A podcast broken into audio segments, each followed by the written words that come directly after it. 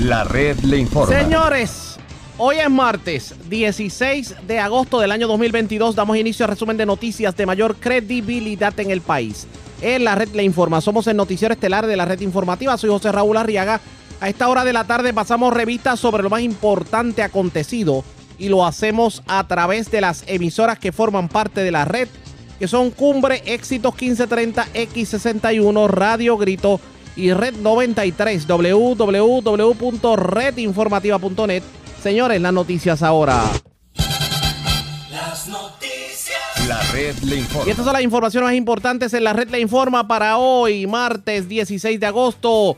Tal parece que mañana miércoles las clases en el sistema público de enseñanza darán inicio con las escuelas en pésimas condiciones. Cobertura completa en esta edición. Alcaldes le sugieren al secretario de Educación que le transfiera los fondos y ellos le dan el mantenimiento a los planteles. Aseguran la situación ya es insostenible. Contenta la senadora de Proyecto Dignidad, Joan Rodríguez Bebe, aplaude el que mañana inicien las clases sin currículo de perspectiva de género. De paso le pidió al gobernador Pedro Pierluisi que convierte en ley proyecto de su autoría que obliga a los corruptos a devolver lo que se robaron.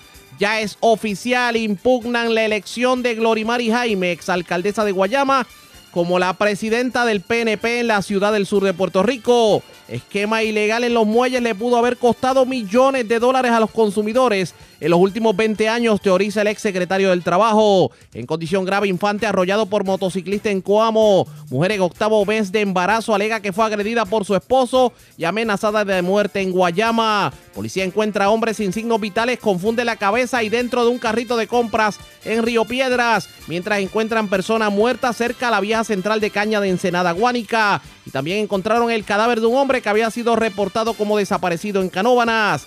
Vivo de milagro, hombre herido de bala en San Lorenzo. Y continúa increciendo el robo de catalíticos en diferentes partes del país. Esta es la red informativa de Puerto Rico. Bueno, señores, damos inicio a la edición de hoy martes del noticiero estelar de la red informativa. De inmediato las noticias. Mañana comienzan las clases en el sistema público de enseñanza y hay quien pudiera decir que con los mismos dolores de cabeza de siempre.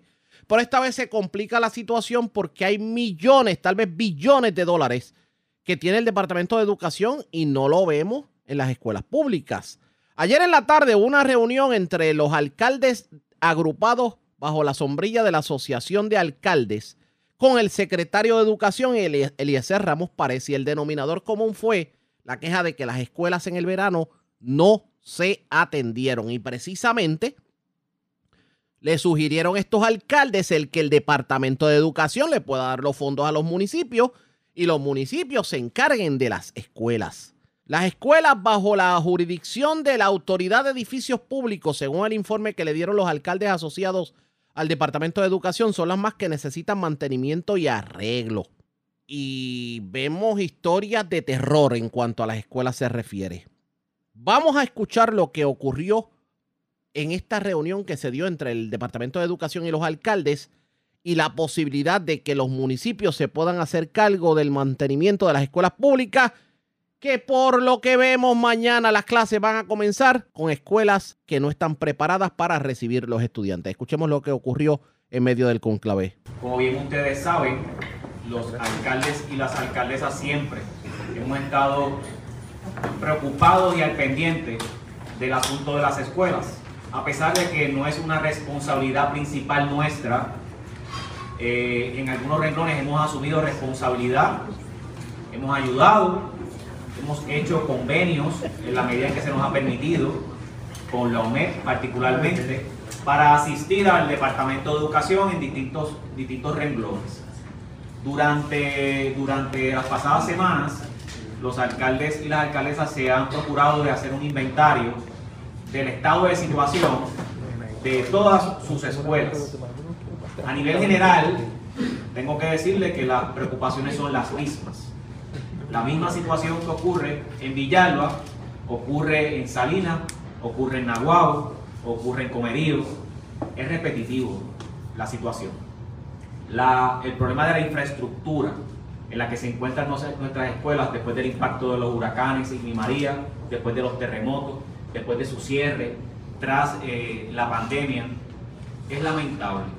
Antes en estas discusiones alcaldes que llevan mucho más tiempo eh, con distintas administraciones, el cuento era que no habían recursos, que no habían fondos. Ahora todos sabemos que hay miles de millones de dólares asignados en fondos federales dentro de la partida de FEMA, dentro de la partida de ARPA, fondos de emergencia que se han anunciado, en fin, para que tengan una idea, en FEMA nada más hay más de 2 mil eh, millones de dólares asignados. De, en ARPA y otros fondos se han anunciado más de 4 mil millones de dólares. El propio secretario eh, de Educación Federal ha hecho el anuncio junto al gobernador hace mucho tiempo atrás. De hecho, hace prácticamente un año atrás, para el mes de junio particularmente. Así que, ¿qué, se discutió aquí hoy? Lo primero fue que le entregamos, cada uno de los alcaldes le entregó al secretario a su mano un desglose de cómo se encuentran realmente las escuelas de Puerto Rico. Y se lo decimos realmente porque el secretario en muchas ocasiones no recibe la información como debe ser.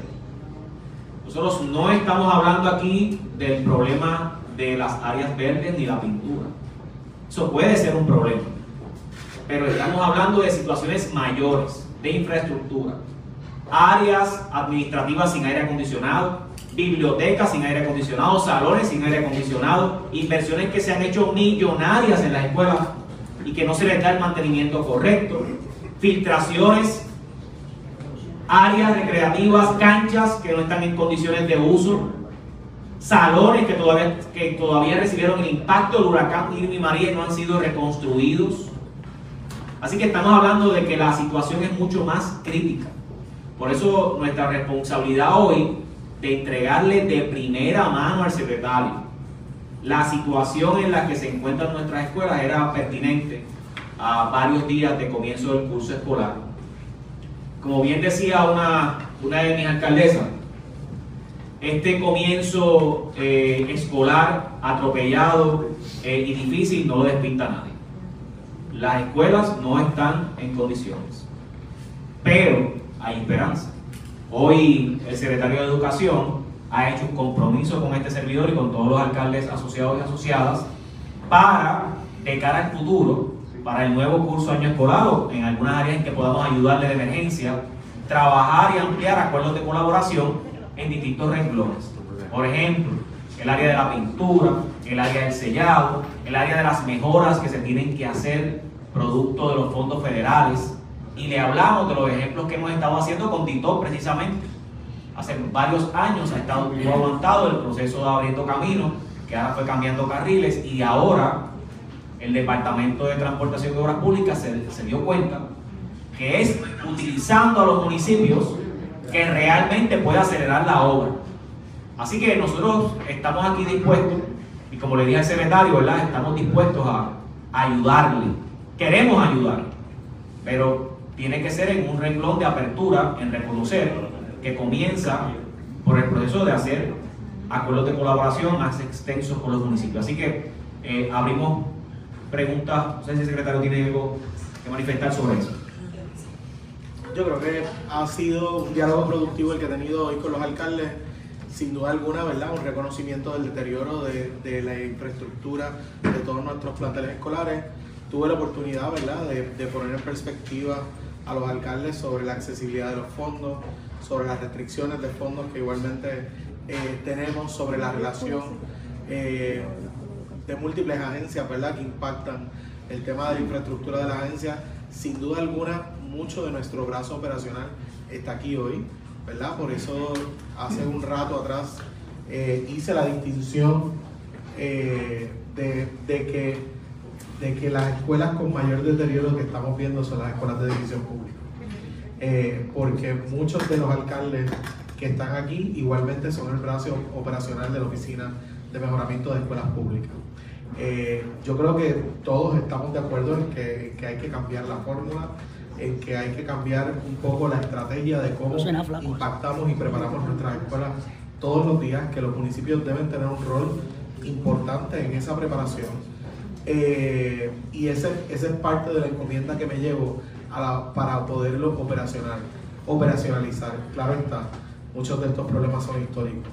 No nacieron ni el pasado mes de julio, ni julio, ni mayo eh, pasado, sino que vienen acumulándose por muchos años.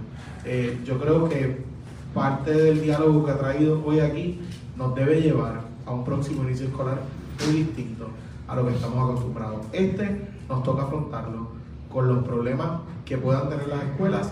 Obvia- obviamente queremos asegurar que nuestros niños estén bien. Tampoco los vamos a meter en una escuela que represente un riesgo a la seguridad de cada uno de ellos. Pero cada comunidad escolar, sin duda, se merece mejores condiciones eh, para pasar lo que es el día lectivo. Para, para, para cerrar y comenzar las preguntas, eh, quiero, eh, la- lo- de la misma manera que hicimos con los alcaldes eh, y alcaldesas aquí, decirle a usted, secretario, que, que cuente con todos los alcaldes y alcaldesas de la asociación para ayudarle en este proceso eh, para poder tener las escuelas en condiciones. Como bien dijimos, en estos momentos estamos enfrentando una situación crítica. Los alcaldes y alcaldesas estamos dispuestos a ayudarle para resolver la situación. Así que, mano esté con nosotros. Claro que sí.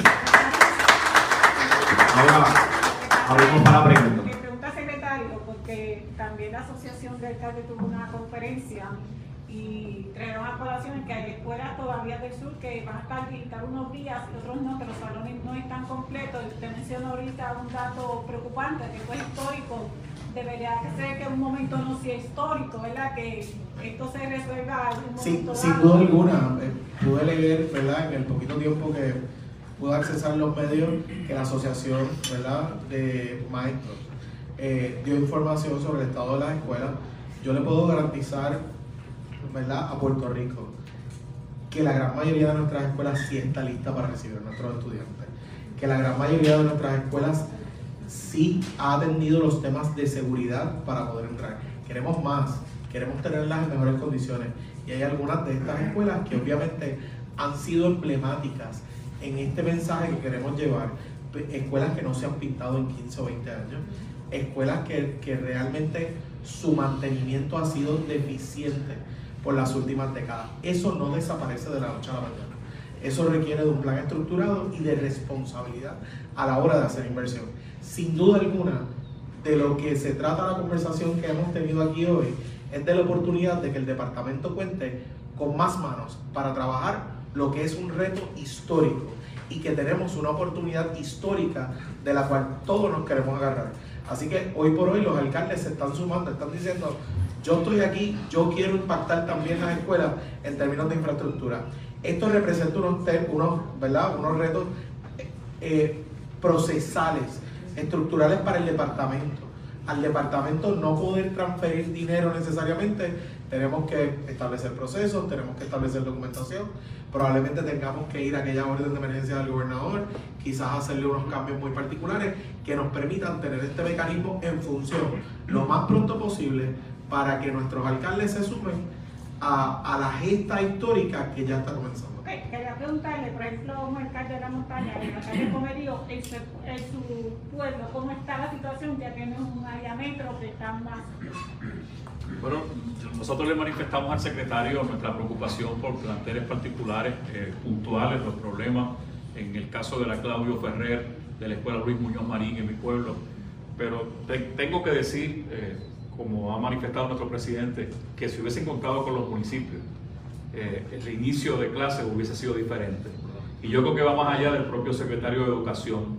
El gobernador y el gobierno de Puerto Rico tienen que entender que esa burocracia centralizada impide que podamos ser efectivos en la prestación de unos servicios esenciales, como es la puesta al día de las escuelas. Habiendo dinero, no, no, hay, no hay explicación para la forma en que estamos comenzando el año escolar. Yo creo que hay que entender que desde el nivel local no es lo mismo que el secretario tenga que gerenciar la puesta al día de 800 escuelas que me den a mí nueve, que son las que hay en Comerío o en Ayuya. Habemos alcaldes con la capacidad y la disposición a hacer el trabajo de asociación y de federación, pero tiene que romperse con esa burocracia.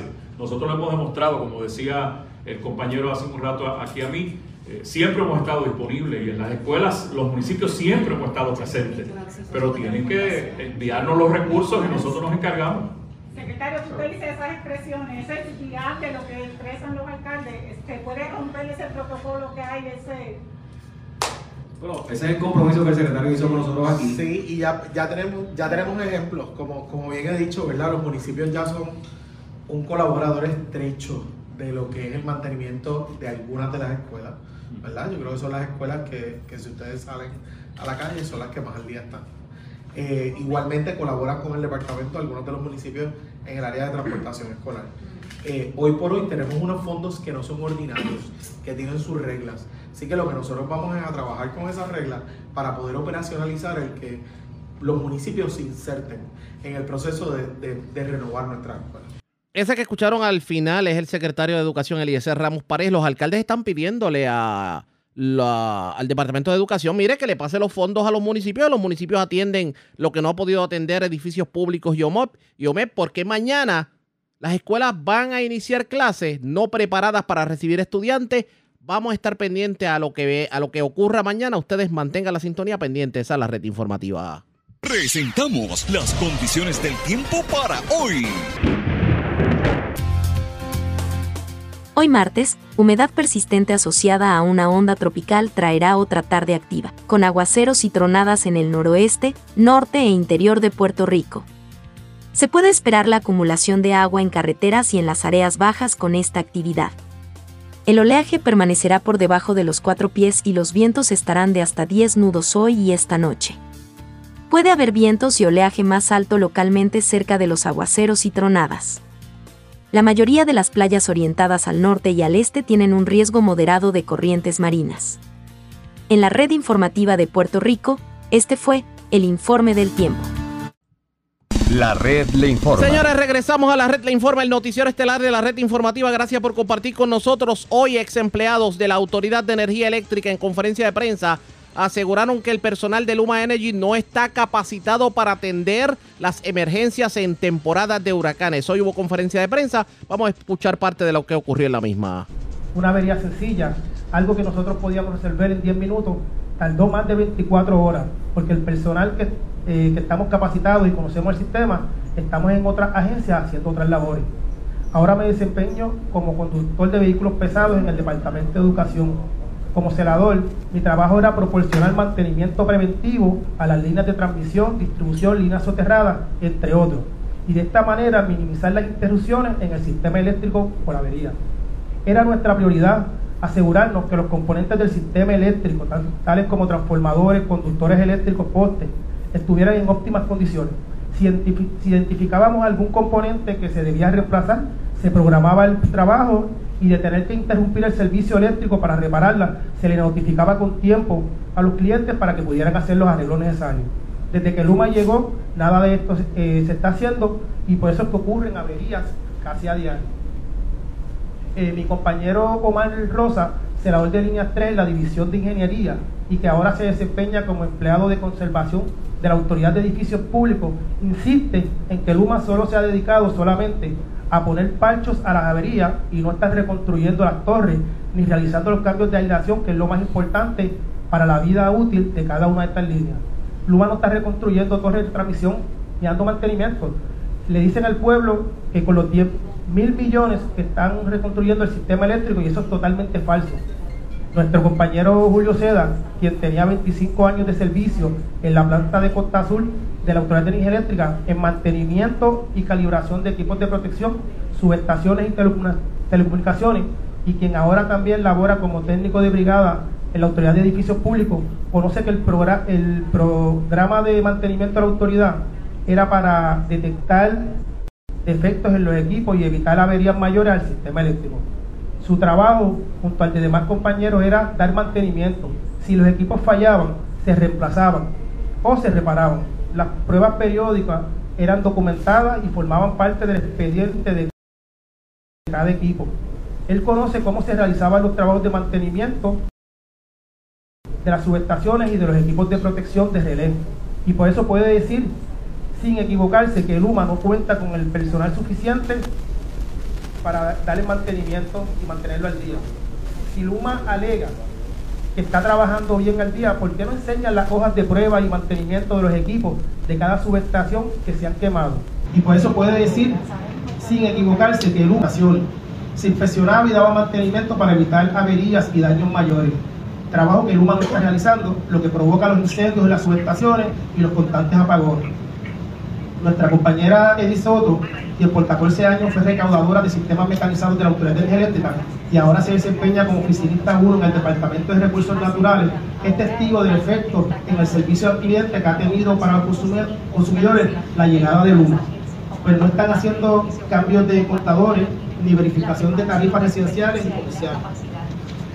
Luma no cuenta con el personal capacitado como eran los compañeros desplazados que ocupaban el puesto de investigadores de servicio al cliente, quienes van a la residencia para evaluar el consumo eléctrico de equipos médicos, los cuales resultan en, un subsidio a beneficio de una persona que depende de algún equipo médico para sobrevivir. Han dejado de atender reclamaciones de daños en seres eléctricos por fluctuaciones de voltaje, han dejado de ofrecerles los servicios a las personas que viven en residenciales públicos en cuanto a transferencias de unidades de apartamentos, reclamaciones de tarifas eh, respectan han dejado de atender las objeciones y ajustes en la factura, han dejado al pueblo a merced de lo que digan y decidan cuando las personas llaman a reclamar alguno de estos servicios que siempre se dieron por la autoridad. Todos coincidimos en que la falta de personal capacitado del mantenimiento es la, pieza, eh, es la pieza crucial ante el paso de un evento atmosférico para el país y el proceso de recuperación del sistema. Luma no ha estado ni estará para un evento atmosférico, así sea una vaguada todos hemos sido testigos de que, no tienen conocimiento alguno de nuestro complejo sistema eléctrico, mientras cientos de nosotros que estamos capacitados, disponibles y dispuestos, nos tienen en, otras agencias realizando labores al pueblo y el pueblo sigue sufriendo la falta de servicios y vulnerables a estar meses sin energía, sin una, eh, sin tormenta o llegar al país, un llegar al país. Insistimos en que cancelen el contrato de Luma y nos devuelvan a nuestros antiguos puertos eso es lo que dicen los ex empleados de la Autoridad de Energía Eléctrica. Aseguran que es el caos a la hora de atender averías y que se ven unas situaciones que no se veían antes en servicio al cliente. ¿Qué piden ellos? Que lo que eliminen el contrato de Luma y que reinstalen a todos estos empleados en sus puestos originales porque aseguran que los actuales empleados de Luma no pueden lidiar con el sistema en medio de la temporada pico de huracanes que terminaron ocurriendo pendientes a la red informativa. La red le informa. Bueno, señores, ya que hablamos de educación hace unos minutos, vamos a continuar el tema de educación porque la senadora de Proyecto Dignidad, Joan Rodríguez Bebe, está contenta por el hecho de que mañana comienzan las clases sin currículo de perspectiva de género. De paso, le está haciendo un llamado al gobernador de que firme un proyecto de ley de su autoría que obligaría a los corruptos a devolver lo que se robaron. Es lo próximo a la pausa. Regresamos en breve.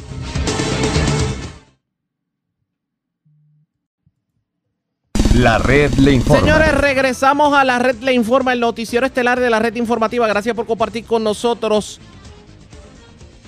Vamos a continuar hablando del tema de educación.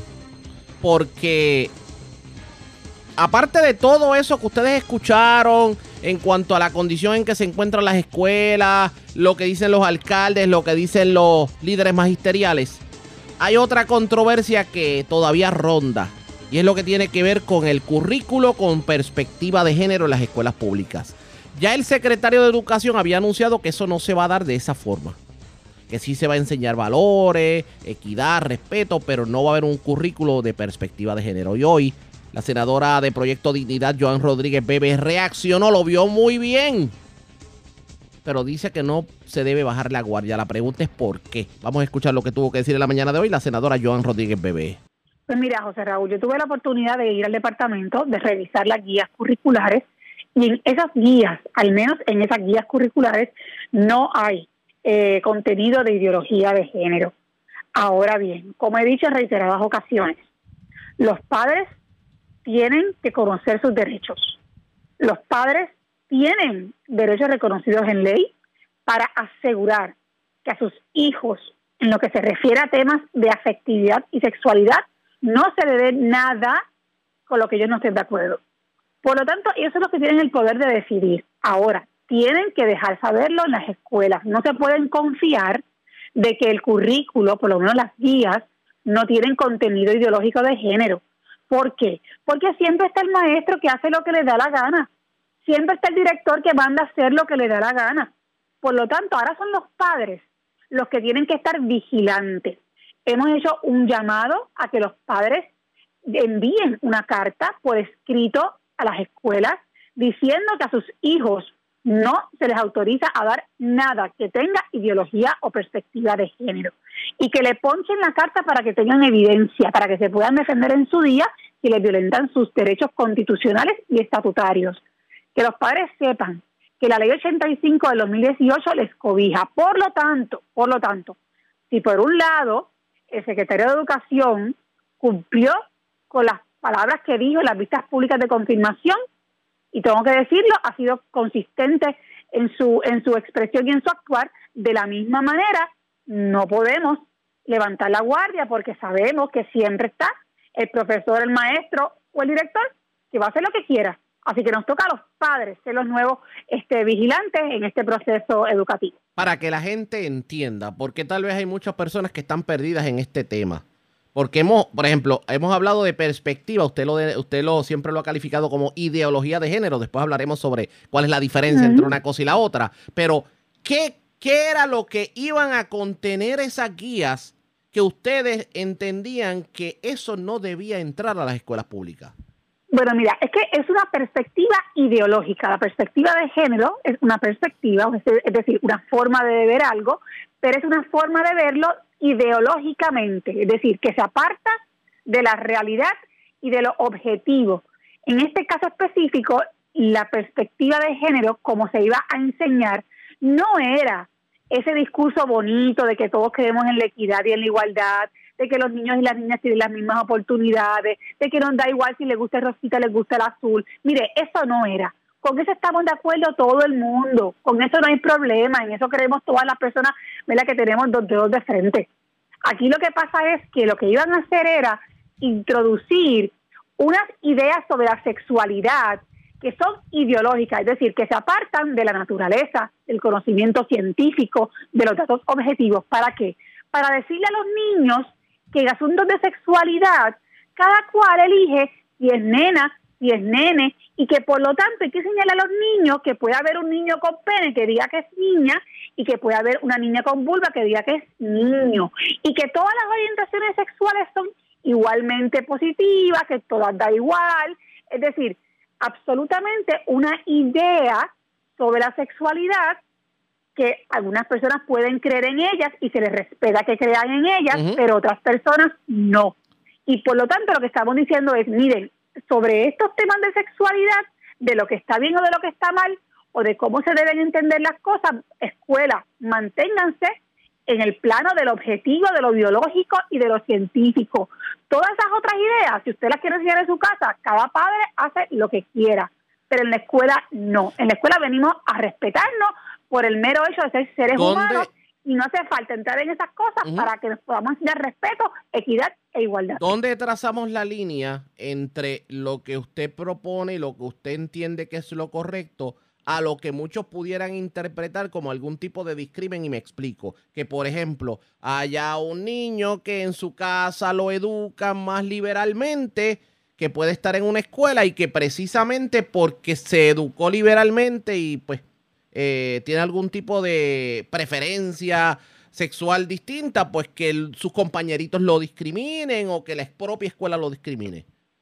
Mira, José Raúl, por eso es que digo, para enseñar respeto, no hay que hablar ni siquiera de orientaciones sexuales, da igual cuál sea tu orientación sexual, aquí lo importante es que somos seres humanos y por el mero hecho de nuestra condición de ser seres humanos, nos debemos automáticamente respeto mutuo. Aquí el problema está cuando el maestro empieza a hablar sobre valoraciones, lo que es bueno, lo que es malo, lo que es correcto, lo que es incorrecto. Esa parte le toca a los padres. Al maestro lo que le toca decir a los niños es, mira, tu compañero o compañera merece el mismo respeto que tú porque somos todos seres humanos. Esto es lo mismo que aquellos niños que tienen creencias religiosas, la que sea, que sean cristianos, musulmanes, judíos, budistas, la que sea. El maestro no le puede decir al otro niño que tiene que creer en esa creencia o aceptarla para que aprenda a respetar a su compañero. Lo que le tiene que decir es cada cual tiene una creencia particular y se respeta porque es una persona como lo eres tú y más nada. pero de ahí. Que tampoco, por ejemplo, se discrimina un estudiante porque, por ejemplo, antes de, antes de almorzar o antes de tomar una clase, quiero orar, por ejemplo. Exactamente. Ahora, el maestro no le puede decir al otro compañero, tú también tienes que orar o tú tienes que pensar que orar está bien. No, eso le toca a cada padre y a cada madre. De hecho, miren, ¿saben que La realidad es esta. Cuando hablamos de discrimen, hoy por hoy la realidad es una. Son discriminados probablemente en mayor proporción los niños que no están de acuerdo con los temas de la diversidad sexual y con los temas de la llamada perspectiva de género, esos son los niños que probablemente están en mayor riesgo de discrimen dentro de las escuelas. En Puerto Rico, hoy por hoy, la realidad es esa. Y por lo tanto, aquí el llamado es a el respeto mutuo entre todos los seres humanos, no importa características, no importa orientación, no importa formas de pensar, no importa credos religiosos. Sencillamente, todos por nuestra propia humanidad somos igualmente dignos, igualmente valiosos y nos tenemos que respetar. Eso es un mensaje de valores universales que no requiere de estar hablando de cosas ideológicas para meterle ideas en la cabeza a los niños que sencillamente le corresponde a los padres. Mira qué interesante, me trae la frase valores universales y yo le pregunto si usted está de acuerdo en que se discuta y se enseñe valores universales en la escuela. Pues por supuesto. Eso debe ocurrir ya. Por supuesto, se supone que se haga, no es que debe ocurrir, se supone que se haga. Precisamente, precisamente eh, hablando de, de las escuelas y hablando de, ¿usted entiende que tal vez el libertinaje en algunos casos ha provocado que, y no, no, solamente tiene que ver con, lo que puede ser eh, esto que estamos discutiendo, estamos viendo más delincuencia en el país porque en las escuelas no se enseñan valores como antes? Bueno, yo tengo que decir que eso es una descomposición social en términos generales. Y no, no se puede atribuir solamente la causa a un solo elemento. Una cosa es la educación y cómo se está llevando a cabo ese trabajo educativo por parte del gobierno, también de las escuelas privadas. Otro elemento es el tema de la desintegración de la familia. Otro asunto es el tema de la pobreza y la desigualdad social. Es decir, hay toda una serie de elementos que tienen que ser analizados y entendidos para poder comprender por qué este deterioro social a grandes rasgos. Y como sociedad, en este país, y obviamente esto tiene que ver mucho con la forma en que el gobierno opera, Puerto Rico, que siempre se le conoció como un país de valores, es más, uno de los países en donde digamos, bueno, aquí se decía que somos el, somos el, somos el país del cordero. O sea, hemos, hemos caído profundo como sociedad, tomando en consideración la forma en que ha actuado el gobierno recientemente. Pues imagínese, José Raúl, hemos caído profundo que en nuestro país se presenta un proyecto para proteger la vida de niños que ya están desarrollados y pueden vivir fuera del vientre. Y aquí se ha generado toda una discusión para discutir si debemos o no debemos como sociedad proteger a niños que pueden vivir fuera del vientre de su madre. O sea, en otras palabras, cuestionarnos como sociedad si se debe matar o si se debe permitir vivir a ese ser humano. Pues esa discusión en sí misma revela la profundidad al vacío que hemos caído cuando lo evidente no es defendido por todos. ¿Cómo es posible que en nuestro país todos, no importa la diferencia que podamos tener, no podamos estar de acuerdo con lo más elemental que es defender la vida humana de esos niños por nacer que ya pueden vivir fuera del vientre de sus madres. Pues eso nada más, esa discusión nada más arroja luz de hasta dónde somos capaces de llegar, ¿verdad? En esa espiral hacia el fondo. Yo creo que eso es importante. De hecho, la senadora también aprovechó para pedirle al gobernador Pedro Pierluisi que estampe su firma en el recién aprobado proyecto 771, proyecto del Senado, que obligaría a los políticos corruptos de ser encontrados culpables a devolver el dinero que se agenciaron a raíz de los esquemas de corrupción. Escuchemos las declaraciones de la senadora. Mire, este proyecto lo que hace es que establece que ciertos delitos que ya están tipificados en el Código Penal, eh, que implican pérdida de fondos públicos, que si una persona es encontrada culpable por haber cometido uno de estos delitos, la persona tenga que devolver lo robado o las pérdidas a las que hizo incurrir al gobierno. Es decir, que el tribunal no tenga discreción, que los jueces no tengan discreción de decidir si la persona encontrada culpable va a tener que devolver o no el dinero, sino que en todos los casos donde la persona en efecto fue encontrada culpable, la restitución sea parte esencial de la pena. Esto aplicaría para delitos como extorsión, soborno, malversación de fondos públicos, negligencia en el cumplimiento del deber, entre otros. Así que me parece a mí que esto es bien importante porque ¿qué es lo que ha pasado típicamente en nuestro país? Que una persona es encontrada culpable de haberse robado unos cuantos milloncitos de dólares o de haber sido tan negligente que le hizo perder millones de dólares al gobierno y cuando vienes a ver va a la, va la prisión dos o tres añitos y cuando sale sigue viviendo la buena vida. Pues eso, eso no puede ser. Sencillamente, e, eso es una forma de burlar la justicia y tenemos que ser rigurosos a la hora de combatir la corrupción en nuestro país. Ustedes son testigos de que cuando llegan las elecciones, aquí todo el mundo de repente tiene todas las fórmulas secretas para combatir la corrupción. Miren, esto que se propuso con el proyecto del Senado 771 no es nada que otra persona me haya pensado es que sencillamente hasta este momento nos había propuesto un proyecto que fuera viable. Me parece que es la primera vez, me, parece que es la primera vez que los legisladores, algunos de ellos, pues tienen la valentía de erradicar un proyecto como este, porque si usted va a la calle, eso es lo más que reclama el pueblo. Por supuesto, y de hecho somos autores, el presidente del Senado, José Luis Dalmau, Juan Zaragoza, Migdalia González y Ramoncito Ruiz. O sea, somos cinco los senadores que hemos presentado este proyecto, ya se aprobó en ambos cuerpos, está ahora mismo frente al gobernador en su escritorio. De lo único que depende que podamos ser efectivos en combatir la corrupción a través de esta de este proyecto de ley es de que el gobernador decida hacer lo correcto. Senadora, ¿cuál fue la cuál fue la... firma donde ha puesto la palabra? Senadora, ¿cuál fue la postura del, de la delegación del Partido Nuevo Progresista en cuanto a este proyecto? En el Senado, la mayoría de la delegación del partido PNP lo favoreció. En la Cámara se abstuvieron porque fue un proyecto que se bajó a final de la sesión pasada y pues no conozco las motivaciones para su abstención. Eran las declaraciones de la senadora Joan Rodríguez Bebe que terminaron ocurriendo con este proyecto. Eso está por verse pendientes a la red informativa. La red le Cuando regresemos las noticias del ámbito policíaco más importantes acontecidas, entre las que tenemos que destacar, señores.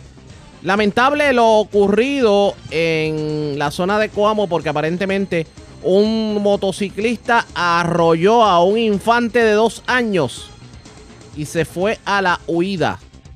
Esto fue la barriada Zambrana de Coamo. Además, se reportaron asesinatos, también radicación de cargos criminales por actos lascivos contra un caballero, aparentemente en contra de, su hijastra de 10 años. Esto ocurrió en Puerto Nuevo. También varios incidentes de agresión. Y escuchen esto, agredieron a una mujer embarazada en medio de un incidente de ley 54. Esto ocurrió en Guayama. Es lo próximo a la pausa. Regresamos. La red le informa. Señores, regresamos a la red le informa. Somos el noticiero estelar de la red informativa. Edición de hoy, martes. Gracias por compartir con nosotros. Vamos a noticias del ámbito policiaco. Un accidente grave que involucró un menor de dos años se reportó anoche en la barriada Zambrana de Cuamo. Aparentemente alguien, un, motociclista, impactó al menor y se fue a la huida. El menor se encuentra en condición de cuidado. Además, en el oeste de Puerto Rico se radicaron cargos criminales en ausencia contra un hombre residente de Añasco, aparentemente eh, esta persona se apropió de pertenencias de varios vehículos estacionados en la urbanización Los Robles en Añasco. Manuel Cruz, oficial de prensa de la policía en el centro y el oeste con detalles. Saludos, buenas tardes. Saludos, buenas tardes. Sí, correcto. Un accidente de auto de carácter grave que involucra a un menor de dos años. Fue reportado a eso de las 7.50 de la noche del día de ayer en la calle B de la barriada Zambrana en el municipio de Coamo surge de la investigación que mientras un menor de dos años se encontraba en la acera junto a su madre, la señora Ana Franco, y al escuchar una motora, este salió a la carretera siendo impactado por el conductor de la misma, el cual no se detuvo en la escena. Del impacto, el menor recibió lesiones en la pierna derecha y quedó inconsciente, por lo que fue transportado al Hospital Menonita de Aybonito en condición de cuidado. Al momento se desconoce descripción de la motora involucrada en dicho accidente. El agente Alfredo Colón, adscrito a la División de Homicidios del Cuerpo de Investigaciones Criminales de Aybonito, se hizo cargo de la investigación. Por otro lado, en horas de la tarde del 14 de agosto, en el Tribunal de Mayagüez, el agente Manuel Cruz, investigador de los delitos tipo 1 del distrito de Añasco, adscrito al negociado de la Policía de Puerto Rico en unión al fiscal Pablo Colón, radicaron cargos criminales por los delitos de escalamiento, dos cargos imputados y apropiación ilegal en adición dos cargos contra José Nieto del Toro, residente en Añasco. Para la fecha del 10 de agosto, el acusado llegó a la residencia del perjudicado, ubicada en la urbanización Los Robles en Añasco, donde abrió los vehículos Nissan Pathfinder año 2009 y una Ford Explorer 2022, apropiándose de 500 dólares en efectivo, unas gafas Oakley valoradas en 290 dólares, la cual estaba en el interior de uno de los vehículos. Luego, en otra residencia de la misma urbanización, entró a otra marquesina abriendo un vehículo Nissan Rogue año 2008. Allí se apropió de una batería de celular. Caso radicaron, radicado ante el, juez Luis Padilla Galeano, quien luego de examinar la prueba encontró causa probable para arresto, fijándole una fianza en ausencia por los cuatro cargos por 150 mil dólares. Gracias por la información. Buenas tardes. Buenas tardes. Gracias, era Manuel Cruz, oficial de prensa de la policía en el centro y el oeste de Puerto Rico. De esa zona, vamos esta vez al sureste de Puerto Rico porque, señores, cargos criminales contra un hombre fueron radicados. Aparentemente esta persona agredió a su pareja embarazada. Un hecho de violencia de género ocurrido en la madrugada de hoy en el barrio Pozuelo de Guayama. Alexandra Negrón, oficial de prensa de la policía en Guayama con detalles. Saludos, buenas tardes. Buenas tardes. ¿Qué información tenemos? Una agresión grave fue reportada a eso de las 12 y 22 de la madrugada de hoy en el barrio Pozuelo en Guayama. Según informó la perjudicada, que fue agredida por su esposo con los puños en diferentes partes del cuerpo y utilizando un arma blanca la amenazó de muerte. Cabe señalar que la víctima se encuentra en su octavo mes de embarazo, por lo que fue transportada a un hospital del área donde quedó recluida bajo observación. El caso fue referido a la División de Violencia Doméstica del Cuerpo de Investigaciones Criminales de Guayama, quienes se hicieron cargo de la investigación. Buenas tardes. Y buenas tardes para usted también.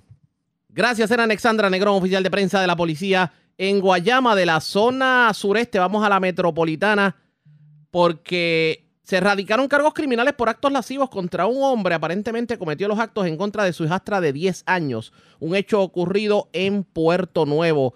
También una persona fue encontrada muerta, aparentemente una muerte violenta que se reportó frente a una iglesia en la Plaza de la Convalecencia en Río Piedras.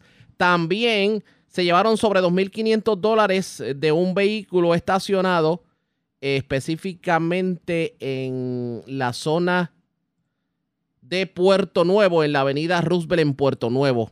Kenny Ojeda, oficial de prensa de la policía en el cuartel general con detalles. Saludos, buenas tardes.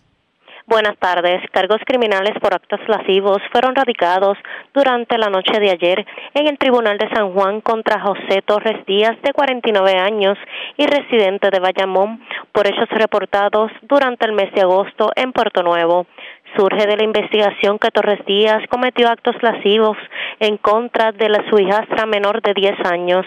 El caso fue consultado con la fiscal Yailin López de la Fiscalía de San Juan, que instruyó a radicar por el artículo 133A, siendo la prueba presentada ante la juez María Angelis Colón, quien luego de evaluar la misma determinó causa señalando una fianza de cinco mil, la cual fue diferida por un fiador privado, quedando en libertad bajo supervisión electrónica hasta la vista señalada para el 29 de agosto del 2022. Cabe destacar que se expidió una orden de protección. La agente Aidelis Plaza Acevedo, adscrita a la División de Delitos Sexuales y Maltrato de Menores del Cuerpo de Investigaciones Criminales de San Juan, estuvo a cargo de la investigación. Por otro lado, una apropiación ilegal fue reportada en horas de la tarde de ayer en hechos ocurridos en la avenida Franklin Delano Roosevelt en Puerto Nuevo. Según la información preliminar, manifestó el querellante que dejó su vehículo Toyota Avalon estacionado en el lugar antes mencionado y al regresar por el mismo se percató que alguien se apropió que alguien rompió el cristal lateral posterior izquierdo y obtuvo acceso al interior del mismo. Una vez allí, se apropió de 2.500 dólares en efectivos y un iPad de color gris. El agente Norberto Otero, adscrito al presidente de Puerto Nuevo, investigó preliminarmente y refirió el caso a la División de Propiedad del CIC de San Juan, quienes continuarán con la investigación. En otras notas policíacas, una muerte violenta fue reportada a eso de las 6 y 48 de la mañana de hoy en hechos ocurridos frente a una iglesia ubicada cerca de, una de la Plaza Convalecencia en Río Piedras. Según se informó, los agentes del precinto se encuentran investigando el hallazgo de un cuerpo en el suelo que presenta varias heridas de bala. Al momento, el occiso no ha sido identificado y se desconoce el móvil de estos hechos. El personal adscrito a la División de Homicidios del 6 de San Juan, en unión al fiscal de turno, se encuentran investigando. Gracias por la información. Buenas tardes. Buenas tardes. Gracias, era Kenny Ojeda, oficial de prensa de la policía en el cuartel general. Nos quedamos en la zona metropolitana porque arrestaron a dos personas.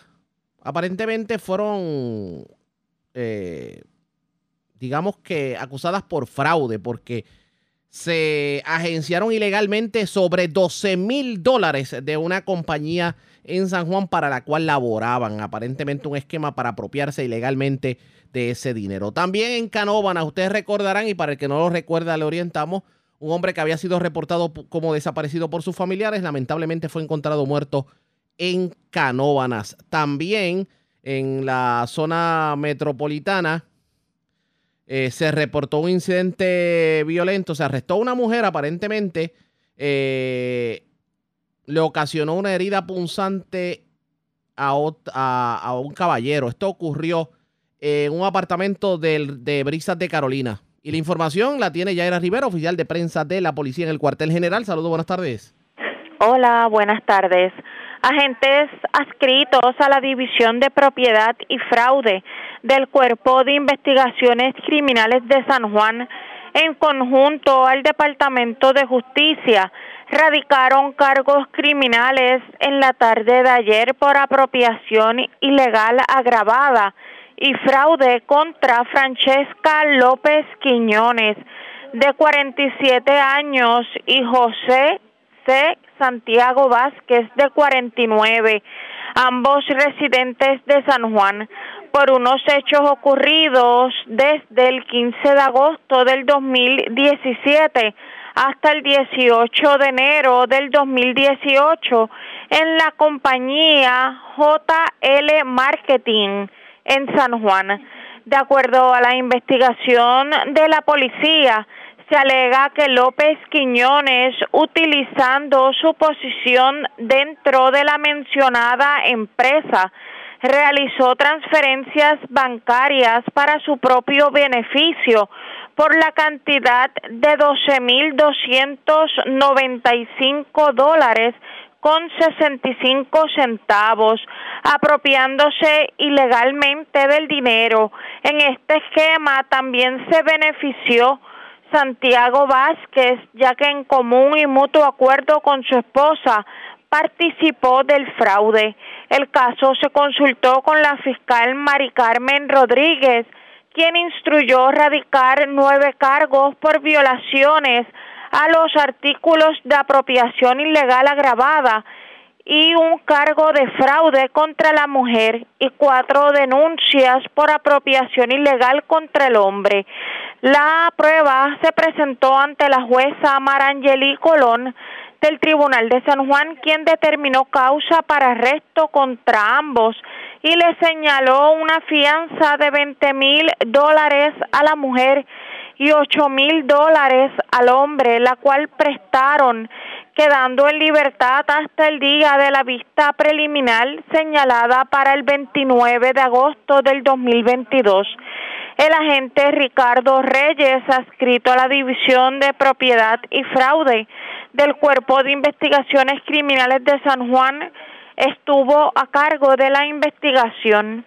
En otras informaciones, una persona muerta fue reportada a eso de las nueve y treinta de la noche de ayer en el kilómetro 7.5 de la carretera 185 sector La Vega del barrio Campo Rico en Canóvanas. Según se informó, mientras familiares de Eduardo Luis Agosto Romero, de 38 años y residente de Canóvanas, realizaban una búsqueda por el mencionado lugar, localizaron el cuerpo de este en avanzado estado de descomposición. En el lugar fue localizado el mismo. Se ocupó una pistola negra, un bulto color verde y un celular Samsung S20. Agosto Romero había sido reportado desaparecido por familiares desde el 12 de agosto del 2022, cuando fue visto por última vez al salir de su residencia en la carretera 185 del barrio Campo Rico en Canóvanas. La fiscal Tania Salas ordenó el traslado del cuerpo al Instituto de Ciencia Forense para fines de autopsia, mientras el agente Alex Olmeda, adscrito a la División de Homicidios del Cuerpo de Investigaciones Criminales de Carolina, tiene a su cargo la investigación de este caso. En otras informaciones policíacas, agentes adscritos al precinto de Carolina Sur investigaron en horas de la tarde de ayer una agresión ocurrida en un apartamento de Brisas de Carolina que ubica en el mencionado municipio. Según se informó, una mujer le ocasionó una herida punzante en el área del brazo y le profirió palabras soeces al querellante. El perjudicado fue llevado al centro de diagnóstico y tratamiento del área para ser atendido por el doctor de turno, quien indicó que su condición era estable.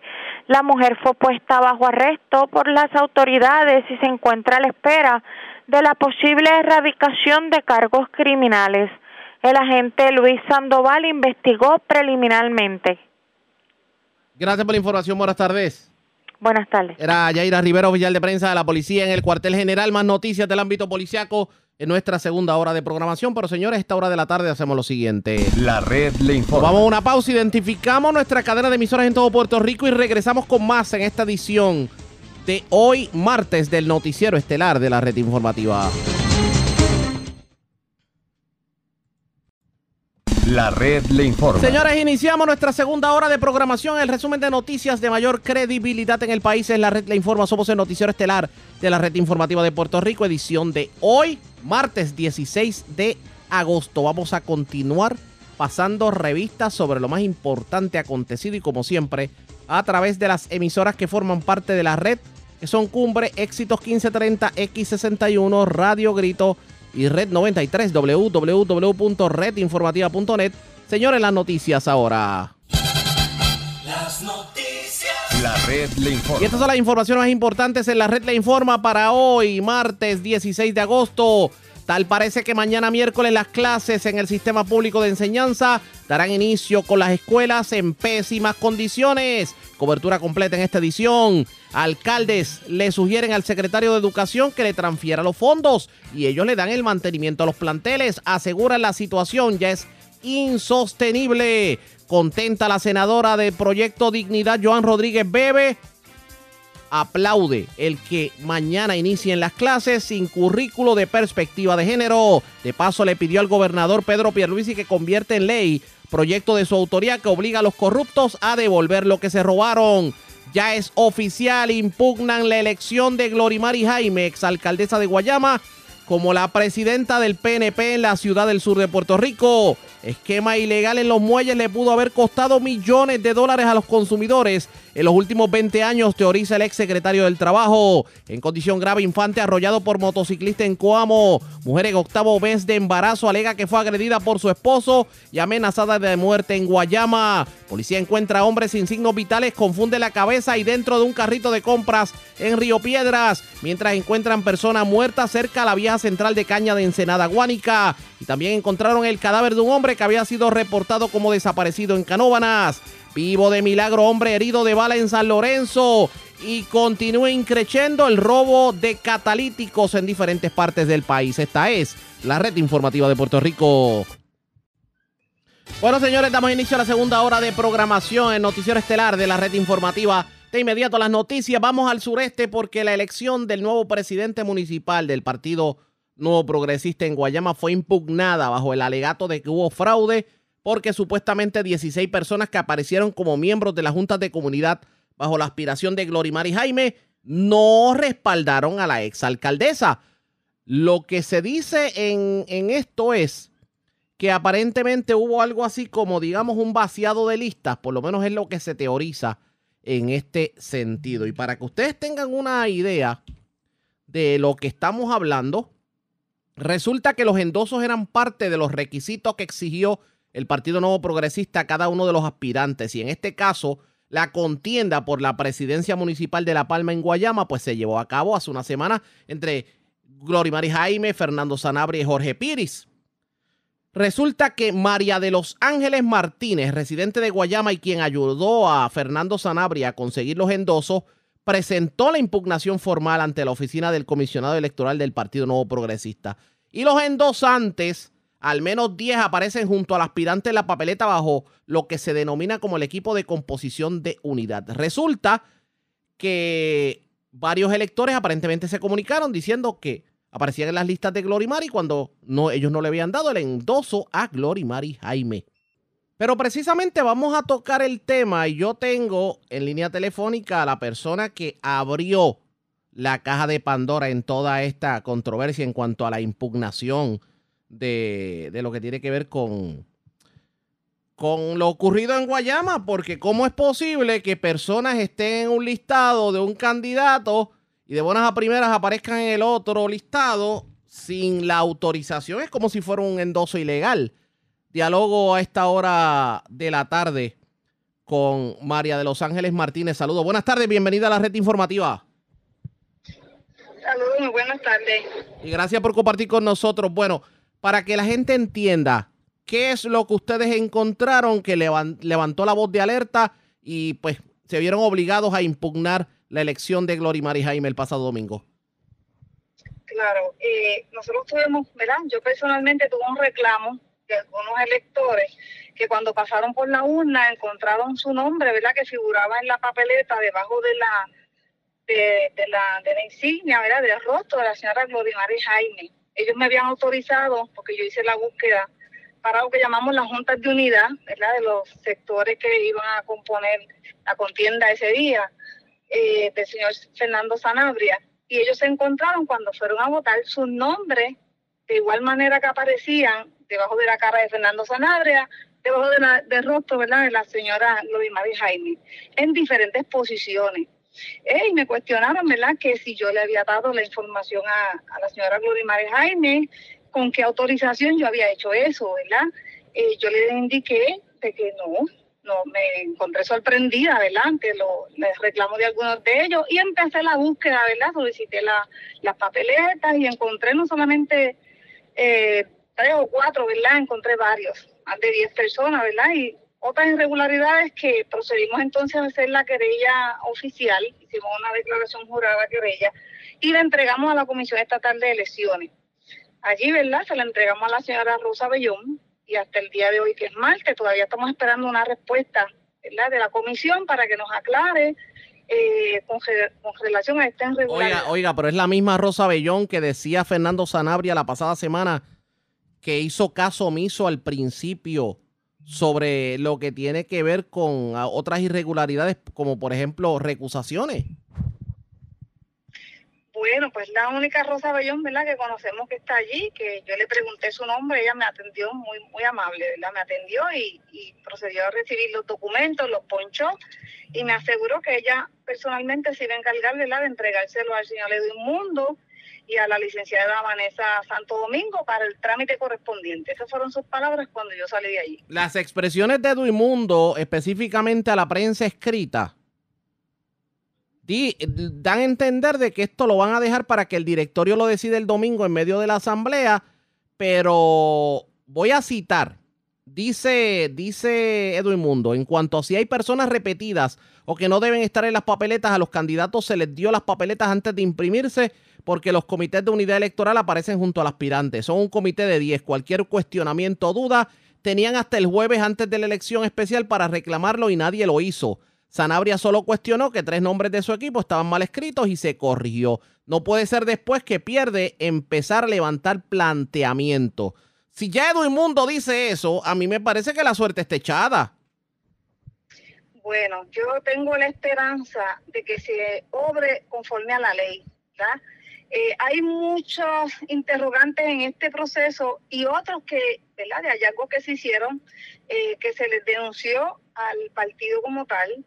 El señor Fernando Sanabria hizo una extensa eh, reclamación de ciertas irregularidades. Y aunque Edwin Mundo haya verbalizado ¿verdad? eso a la prensa, aquí hay un hecho eh, bien importante. El elector no tenía la oportunidad de evaluar esas, esas papeletas antes de entrar a la urna, ¿verdad? Ellos son los que se encuentran con esta sorpresa. Eh, yo confiada, ¿verdad? También en el proceso eh, me entero luego ¿verdad? Que ellos empiezan a hacerme ese tipo de reclamos y donde hago entonces la eh, inicio la búsqueda y la, comparación, ¿verdad? Porque no solamente papeletas encontramos eh, duplicidad, ¿verdad? De personas no autorizadas en diferentes puestos. El cuestionamiento que también le hago a la comisión es, entonces, estas firmas fueron falsificadas. Yo encontré personas encamadas, que imposible que hubiesen dado autorización para pertenecer a puestos de presidencia de unidad sea, eh, un sinnúmero de cosas que en verdad la comisión es quien tiene la responsabilidad de responder, porque el directorio del partido, eh, mm, ¿verdad? Aquí hay unas, unas comisiones que evalúan, evalúan, ¿verdad? la, las inscripciones que hicieron por unidad cada candidato.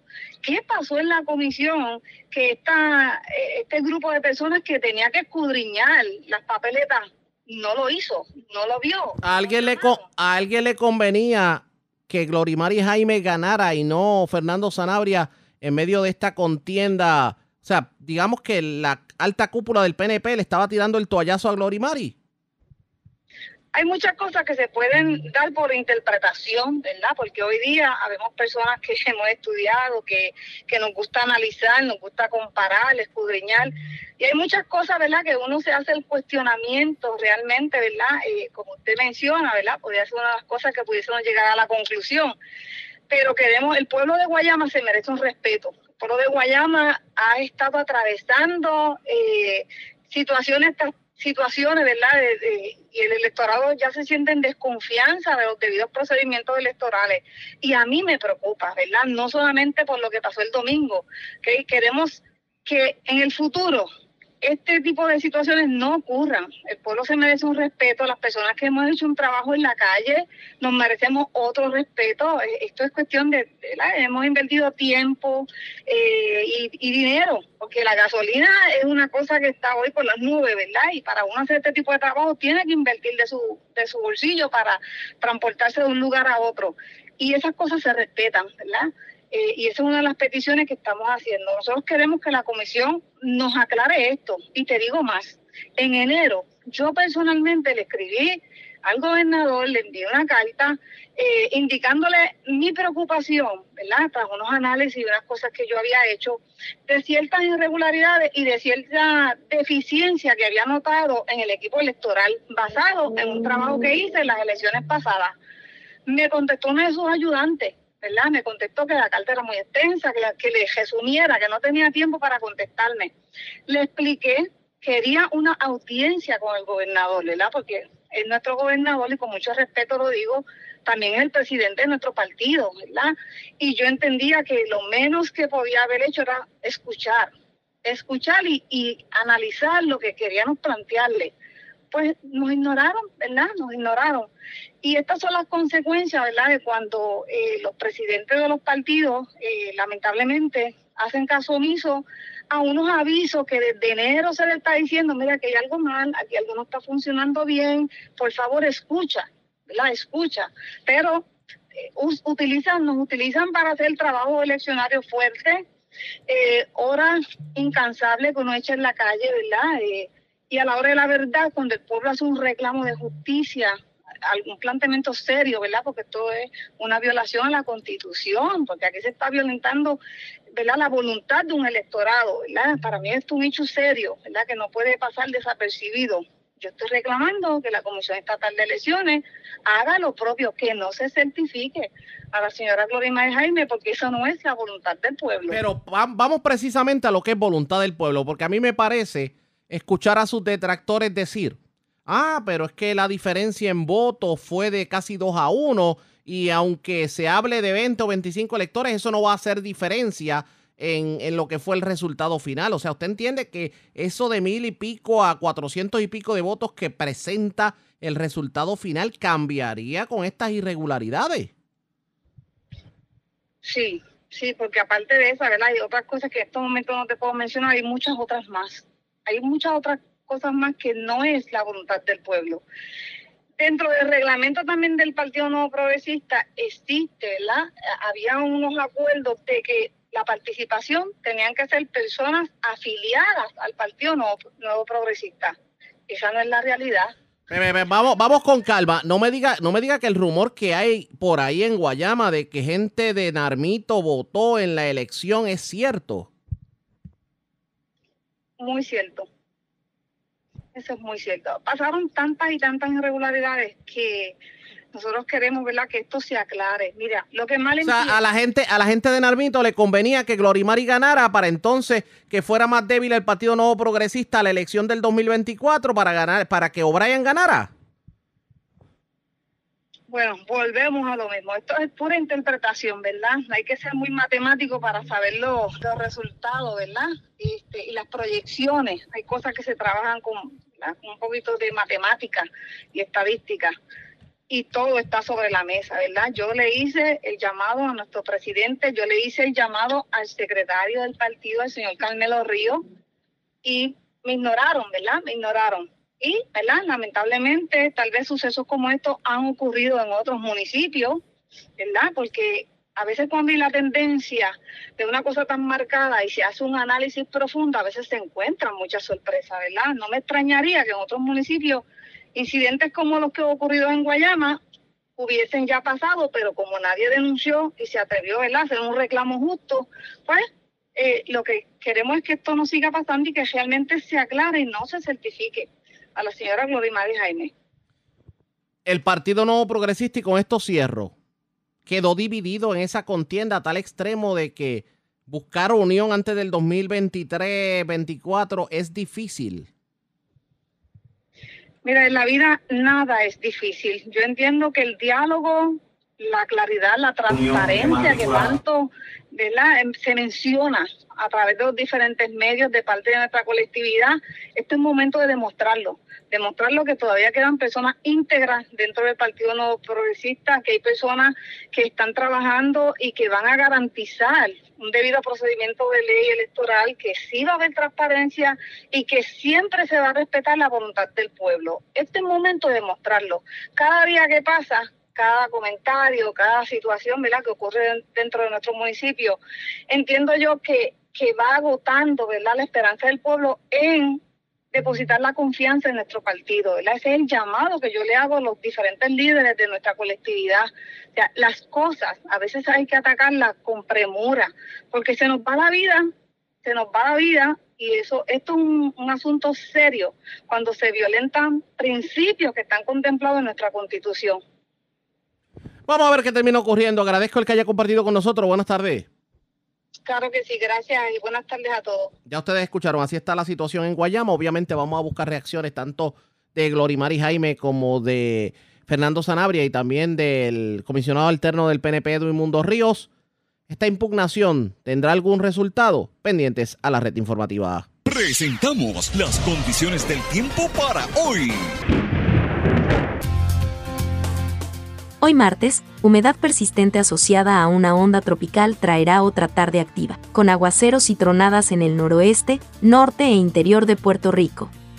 Se puede esperar la acumulación de agua en carreteras y en las áreas bajas con esta actividad. El oleaje permanecerá por debajo de los cuatro pies y los vientos estarán de hasta 10 nudos hoy y esta noche. Puede haber vientos y oleaje más alto localmente cerca de los aguaceros y tronadas.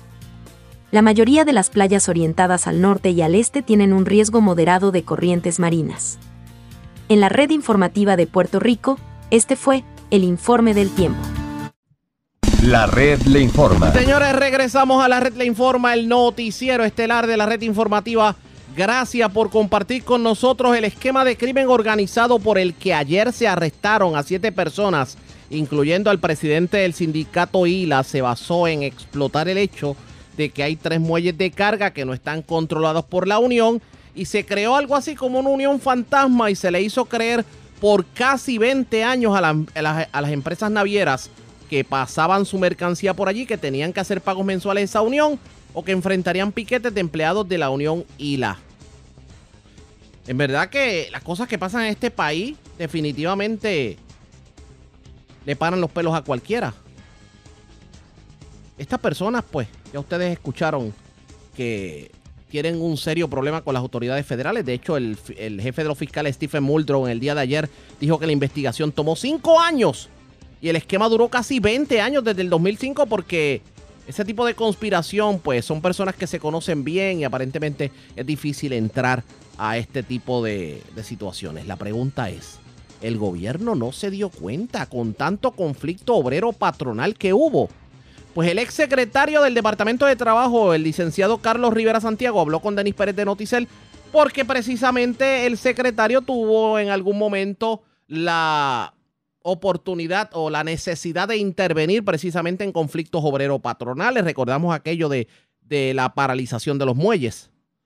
¿Qué pasa por la mente del otrora secretario del Trabajo ante este esquema que estuvo controlando los muelles ilegalmente por 20 años. Escuchemos lo que dijo en entrevista con Denis Pérez de Noticel. Eh, primero que me explique un poco cómo, cómo, cómo operó esta, esta mafia, ¿verdad? Que, que como se describe, esta empresa, esta empresa criminal, ¿dónde está eh, la corrupción aquí?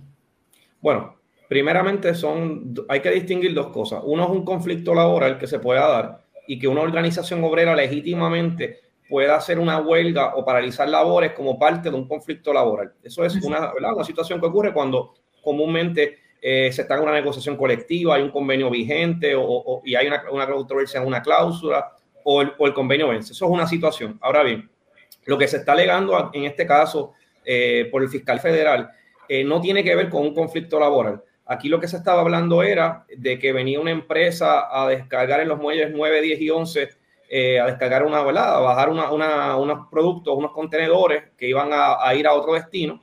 Eh, y la Unión, en este caso, alegadamente, o el presidente de la Unión con otras personas, le decía que para poder usar, para que ellos pudiesen usar su propia tripulación, tenía que pagar una cantidad de dinero, como una especie de, de peaje ilegal, por llamarlo de alguna forma, de que para poder ellos usar su tripulación. Y ahí es que entonces eh, pues ya no es un conflicto laboral, esto es una extorsión, eh, ya que ellos eh, alegadamente pues amenazaban con no permitir entonces desembarcar toda esa, esa carga en, el muelle. y muchas, pues, lamentablemente, empresarios, pues dado, la, dado el miedo a que de alguna forma pues no se le permitieran bajar la carga, pues aceptaban y pagaban esa cantidad.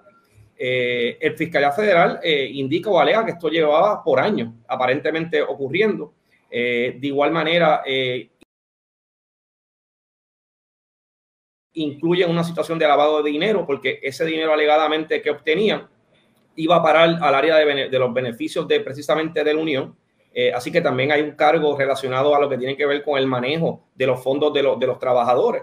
Eh, así que eso es otro asunto que, lamentablemente esto no es la primera vez que hemos visto en el pasado ocurrido eh, organizaciones obreras, muchos líderes que han sido acusados y convictos por el manejo de fondos que tienen que ver también de la Unión. Sí, recordamos el caso de Héctor René Lugo, por ejemplo, de la UIA, etcétera, que fue uno de, como de los más eh, sonados. Pero le pregunto, cuando estamos hablando de que hubo alguien, para que se configurara el delito, alguien tuvo sí. que pagar. ¿Y, y, y quiénes pagaron? ¿Sabemos quiénes pagaron? Bueno, eso, eso es parte de, del interrogante. Yo, el, en ese caso, Fiscalía Federal, asumo yo que tiene que tener esos testigos, pues, de alguna manera, protegida su identidad eh, no me extrañaría eh, si que como parte de la investigación, eh, ya que surge públicamente que se ocuparon unos teléfonos, que sigan otros ángulos de la investigación, quizás otros patronos o, o personas perjudicadas puedan acudir a la Fiscalía Federal y dar mayor información también sobre este tipo de esquemas. pero en, en, el caso de los muelles, los muelles tienen una, una forma de, de, trabajar muy peculiar. Uh -huh. es muy distinto a otros talleres de trabajo. Cuando estuvimos en el conflicto lo vimos de primera mano para que quizás la, las personas eh, conozcan cómo funcionan los muelles. Eh, en este tipo de casos, el patrono no escoge los empleados que inclusive van a trabajar en los muelles. Eh, el patrono lo que hace es que le dice en este caso a la unión, mira, yo necesito 20 empleados, 25, 30 empleados, y es la unión quien escoge esos trabajadores. Uh -huh. Así que es un poder muy grande que wow. tiene ese líder, ese líder sindical porque escoge a su mano de obra. Correcto, ellos escogen a su mano de obra eh, y son empleos que remunerados de sobre 60 mil, 70 mil dólares, o sea, ganan eh, mucho dinero. Y otro asunto bien importante es que a veces en, ese conflicto, cuando ocurrió, por ejemplo, la paralización de los muelles, la gente mencionaba, pero ¿y por qué no usan la Guardia Nacional? ¿Por qué no, no hacían otras medidas? Pues mire, para que tengan conocimiento, eso es una maquinaria sumamente compleja de, de operar. Esas grúas para bajar los contenedores, inclusive hay simuladores como simuladores que utilizan para los aviones, pero simuladores para manejar estas máquinas y requiere años de experiencia para que esos contenedores no se caigan al agua, para que no haya un accidente. Eh, así que son maquinarias sumamente complejas que no es poner a cualquier persona a operarlos para resolver. Eh, le pregunto, en el tiempo que usted estuvo eh, en este conflicto, usted estuvo meses manejando, sabemos que son situaciones diferentes, pero cuando ocurrió aquel desfase que se había decretado como una tregua, recuerda, una, supuesta tregua entre Colón Ayala y la Unión. Después, pues, volvió y volvió peor y duró bastante tiempo en plena pandemia, que es una cosa que yo simplemente tengo que decir que le añade sal a la herida y es como que imperdonable que en el momento más lamentable de Puerto Rico, como se hubiera ocurrido después de María, eh, esta gente hubiera decidido detener, este, detener la mercancía, eso para mí es un acto criminal de por sí. Pero eh, eh, en ese momento que usted está negociando con esta gente, ¿pensó usted, tuvo algún atisbo de que esta gente era una mafia?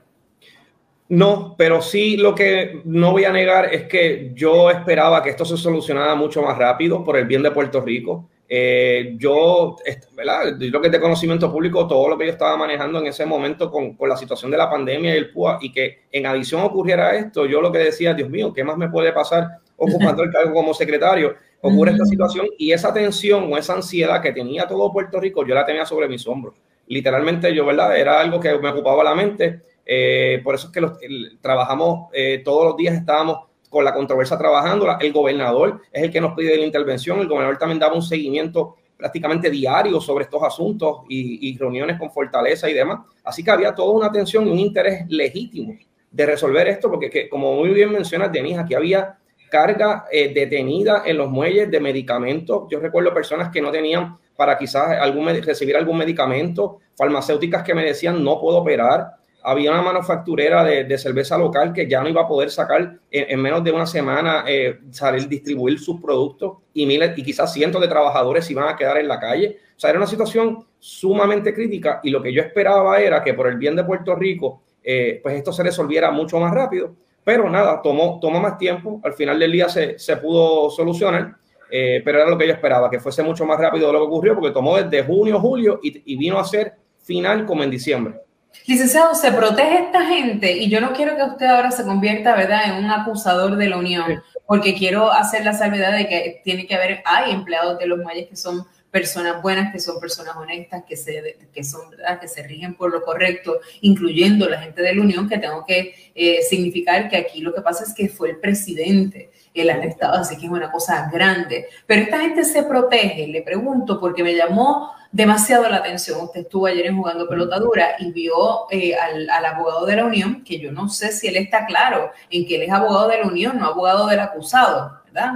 No sé, me dio la impresión de que no, no sabe todavía la línea, eh, la línea, eh, esa pequeña línea, pero no lo remueven, no lo remueven de la, de la posición y eso, eso, eso yo creo que si nosotros nosotros les pedimos más que eso a los funcionarios eh, cuando se les da la confianza. ¿Cómo es posible que una unión no se alce contra un presidente que, que del cual, contra quien hay unas alegaciones tan serias? Bueno, definitivamente todas las organizaciones, sean públicas o privadas, deben tomar las medidas para sanear el personal que tiene, porque vemos cómo la corrupción se puede dar en el sector público como en el sector privado. Y existe reglamento. Eh, sabemos que en el sector público hay reglamentos que cuando un funcionario es acusado ponen entredicho a la imagen del gobierno de Puerto Rico, se pueden tomar medidas disciplinarias, remover a esa persona por el, por el bienestar público. Nada impide que en el sector privado se haga. Eh, así que yo creo que siempre son buenos tomar medidas preventivas. Eh, y como mencionamos ayer y menciono nuevamente, esto lacera el buen nombre de, de, aquellas personas que sí trabajan, que pertenecen a esa organización obrera, que están haciendo las cosas bien y la será la confianza y la moral, sobre todo, de los trabajadores. Eh, y yo creo que, como menciona, el llamado es a, denunciar todas estas situaciones, no, quedar, no guardar silencio, porque al final del día lo pagamos todo. Eh, yo no descarto, y, sé que es así, que todas estas empresas que tuvieron que pagar ese alegado dinero por extorsión, pues se le pasó ese dinero al contribuyente, al ciudadano, así que nos sale más caro todo esto.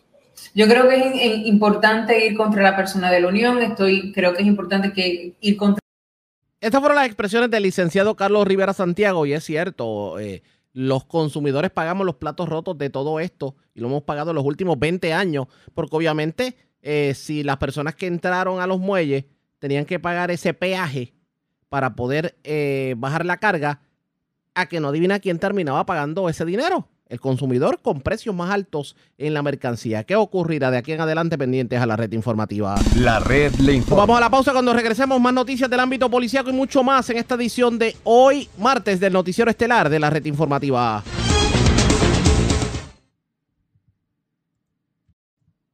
La red le informa. Señores, regresamos a la red Le Informa. Somos el noticiero estelar de la red informativa, edición de hoy martes. Gracias por compartir con nosotros. Vamos a noticias del ámbito policíaco. Vamos al sur de Puerto Rico porque se erradicaron cargos criminales contra un hombre aparentemente por violar una orden de protección. Un caballero de Santa Isabel. Además, encontraron una persona muerta cerca a la, a vieja central azucarera en Ensenada de Guánica. La información la tiene Luz Morel, oficial de prensa de la policía en Ponce. Saludos, buenas tardes. Sí, muy buenas tardes. Eh, tenemos para informar que en fecha de ayer, 15 de agosto, fue reportado un, arresto por violación a una orden de protección, esto contra Héctor A. Morales Bonilla, de 48 años.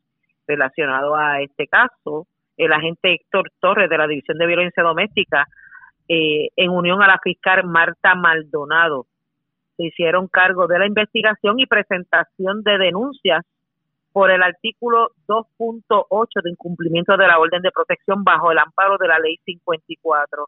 El caso fue llevado ante la presencia de la juez Adria Cruz Cruz, quien determinó causa contra Morales Bonilla por el delito antes mencionado e impuso una fianza de cinco mil, la cual fue prestada bajo supervisión electrónica Grillete. Esta vista preliminar fue pautada para el 22 de agosto del año en curso. Dicha erradicación contra Héctor Morales fueron por hechos reportados en Santa Isabel, donde el imputado llegó hasta la residencia de su expareja consensual, a sabiendo que a sabiendas que poseía una orden de protección contra este vigente. Eso es lo que tenemos hasta el momento. También tenemos una persona muerta en el barrio Ensenada, en Guánica. Estos hechos fueron reportados en horas de la tarde de ayer, a eso de las 4 y 1.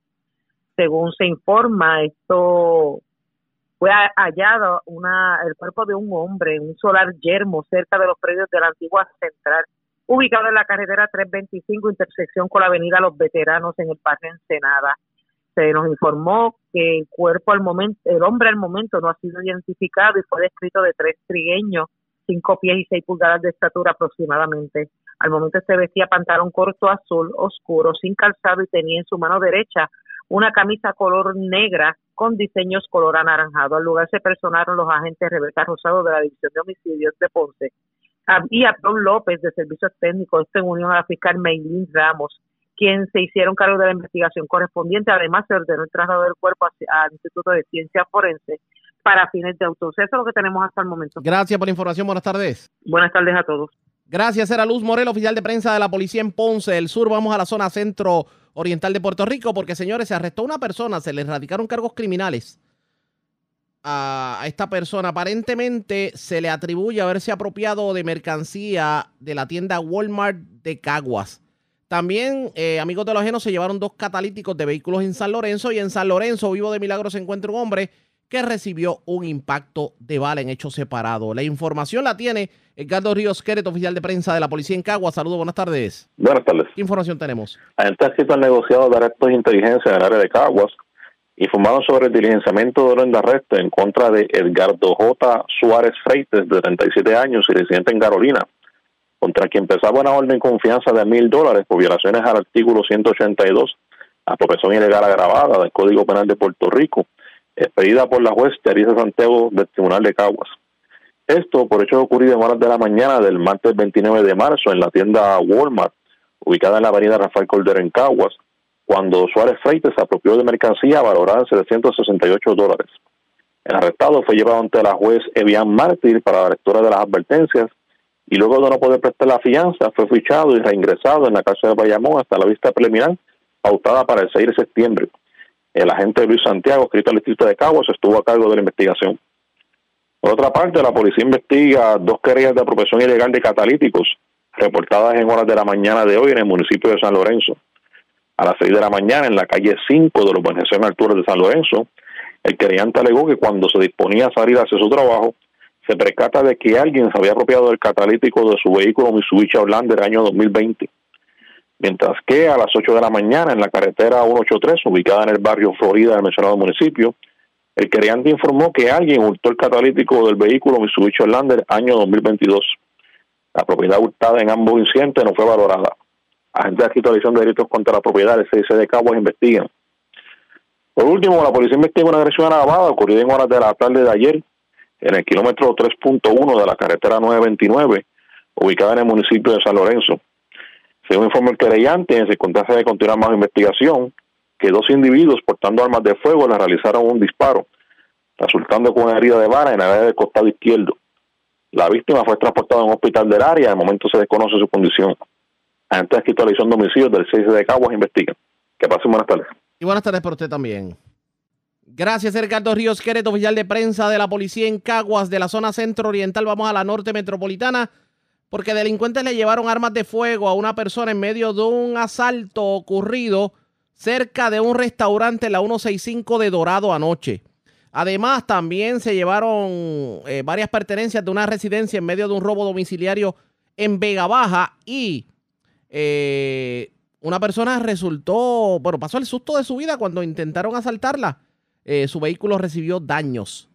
La información la tiene Wanda Santana, oficial de prensa de la policía en Bayamón. Saludos, buenas tardes. Buenas tardes para usted y para todos. ¿Qué información tenemos? Un robo fue reportado a las 9 y 52 de la noche del lunes, ocurrido en la carretera 165 cerca de un restaurante en Dorado donde alegó el perjudicado que mientras transitaba por la carretera, un vehículo y sus rodeos se detuvo cerca del restaurante. Acto seguido, tres individuos portando armas de fuego mediante amenaza e intimidación se le acercaron y le indican que no se mueva, apropiándose de un bulto el cual contenía armas de fuego que se encontraba en el interior de su vehículo. El perjudicado se internó en la maleza y realizó la llamada al sistema de emergencias 911. Los asaltantes se marcharon del lugar sin ocasionarle daño físico alguno. Por otra parte, un escalamiento fue reportado a las 11:47 de la mañana en una residencia que ubica en las parcelas Panaini, localizado en la carretera 670 en Vega Baja donde alegó el querellante que un individuo entró a la residencia apropiándose de 280 dólares en efectivo y varias prendas. Además, alegó que el pasado 8 de agosto alguien entró también a su residencia y se apropió de 800 dólares en efectivo, prendas y unas llaves de la residencia. La querella, la querella fue investigada preliminarmente por el agente del distrito y referida a la división del CIC de Bayamón. Por último, se reportó un intento de robo a una conductora y daños a su vehículo en la calle A de la urbanización Monte Carlo en Vega Baja, donde alegó la querellante que se encontraba detenida en su vehículo Nissan Rogue y un individuo de forma agresiva le pidió dinero pero ella al no tener el hombre con un cuchillo le ocasionó daños a la llanta frontal de su vehículo. El valor de los daños no ha sido estimado. El agente José de Jesús, adscrito al distrito de Vega Baja, investigó los hechos. Gracias por la información. Buenas tardes. Buenas tardes para usted y para todos. Gracias, era Wanda Santana, oficial de prensa de la policía en Bayamón, de la zona metropolitana. Vamos a la zona oriental de Puerto Rico. continúa, obviamente, increciendo el robo de catalíticos. Ya les reportamos dos que se llevaron de San Lorenzo. Pues en Las Piedras ocurrió algo similar y la información la trae Marcos Rivero, oficial de prensa de la Policía en Humacao. Saludos, buenas tardes. Sí, buenas tardes. En horas de la mañana de hoy fue reportado el uso de un catalítico en una residencia ubicada en la calle Roble de la organización San Cristóbal 1 en el pueblo de Las Piedras. Según su está ubicado que allí obtuvo acceso al lugar y se apropió un catalítico del vehículo Mitsubishi Orlando de color gris, año 2019 agente adscrito al Distrito de las Piedras del negociado de la Policía de Puerto Rico investigaron de forma preliminar este caso y el mismo fue referido a la visión de propiedad del Cuerpo de Invitaciones Criminales de Humacao. Gracias por la información. Buenas tardes. Buenas tardes. Era Marco Rivera, oficial de prensa de la policía en Humacao. Vamos a otros temas, señores. El representante Jesse Cortés fue sometido ayer a una intervención quirúrgica debido a una situación de salud que aseguró había llegado al punto de ser intolerable hasta impostergable. Y dice el, sena- el representante que por el momento no podrá usar su voz por varios días hasta mejorar. El, legislador pues envió un mensaje a sus constituyentes de Moca, Aguada, Rincón, Añasco y Mayagüez que lee de la siguiente forma. Dice, por las pasadas semanas he estado enfrentando una serie de eventos relacionados a mi salud, los cuales sumado a condiciones previas han limitado mi trabajo diario en el comienzo de la cuarta sesión. Esta situación ha llegado al punto de ser intolerable para mí e impostergable para ser atendida responsablemente. Es por ello que en el día de ayer tuve que ser intervenido quirúrgicamente. Mi equipo en la Cámara de Representantes continuará su labor como de costumbre, trabajando y atendiendo las necesidades de los constituyentes, así dijo el representante Jesse Cortés. Pero otra de las personas que ha sufrido algún tipo de afección de salud lo fue la representante Lourdes Ramos, que tuvo que ser hospitalizada de emergencia según la información que trascendió. De hecho, para que tengan ustedes una idea, la representante Lourdes Ramos está hospitalizada en estos momentos en el Hospital Pavía de Santurce.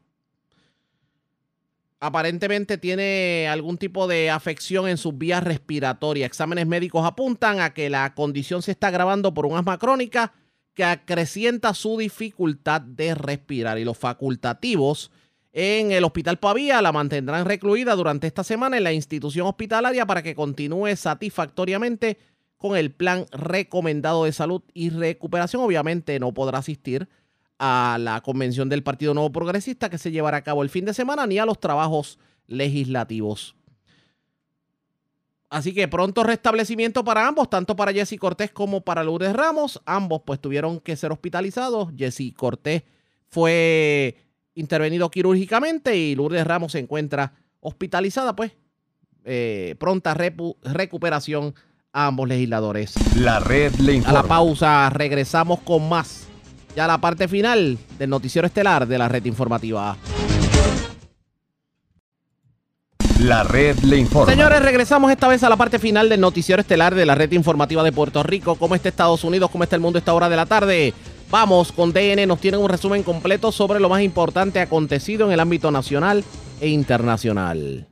Los líderes demócratas y republicanos del Comité de Inteligencia del Senado de Estados Unidos han presentado una solicitud conjunta para que los legisladores puedan ver los documentos clasificados que el FBI incautó la semana pasada durante el allanamiento que realizó en la mansión en Mar-a-Lago del expresidente Donald Trump. El senador demócrata Mark Warner y el senador republicano Marco Rubio presentaron la solicitud ante el Departamento de Justicia y la Oficina del Director de Inteligencia Nacional el domingo. El viernes, un juez del Tribunal estadounidense para el Distrito Sur del Estado de Florida publicó y emitió la orden judicial para el allanamiento. La orden judicial reveló que a Trump se lo investiga por tres delitos federales, violación de la ley de espionaje, obstrucción a la justicia y manejo criminal de registros del gobierno. Según se informa, el FBI incautó 11 juegos de documentos clasificados durante el allanamiento, entre los que se incluyen documentos marcados como ultra secreto y SCI, que significa información confidencial compartimentada, uno de los niveles más altos de clasificación. La semana pasada, el periódico The Washington Post informó que parte del allanamiento del FBI se centró en documentos clasificados relacionados con armas nucleares. Según el periódico The New York Times, un miembro del equipo legal que representa a Trump en junio había firmado una declaración dirigida al Departamento de Justicia en la que afirmaba que se había devuelto todo el material clasificado, pero los investigadores descubrieron más tarde que eso no era cierto. La presidenta de la Cámara de Representantes de Estados Unidos, Nancy Pelosi, habló sobre el allanamiento el viernes. Existen leyes contra el manejo inadecuado de este material. Hay leyes contra eso y tenemos que reconocerlo. Esta información, tal como está llegando, es altamente clasificada, está muy por encima de ser ultra secreta y eso que aún no sabemos de qué se trata. Sabremos más sobre el tema más adelante.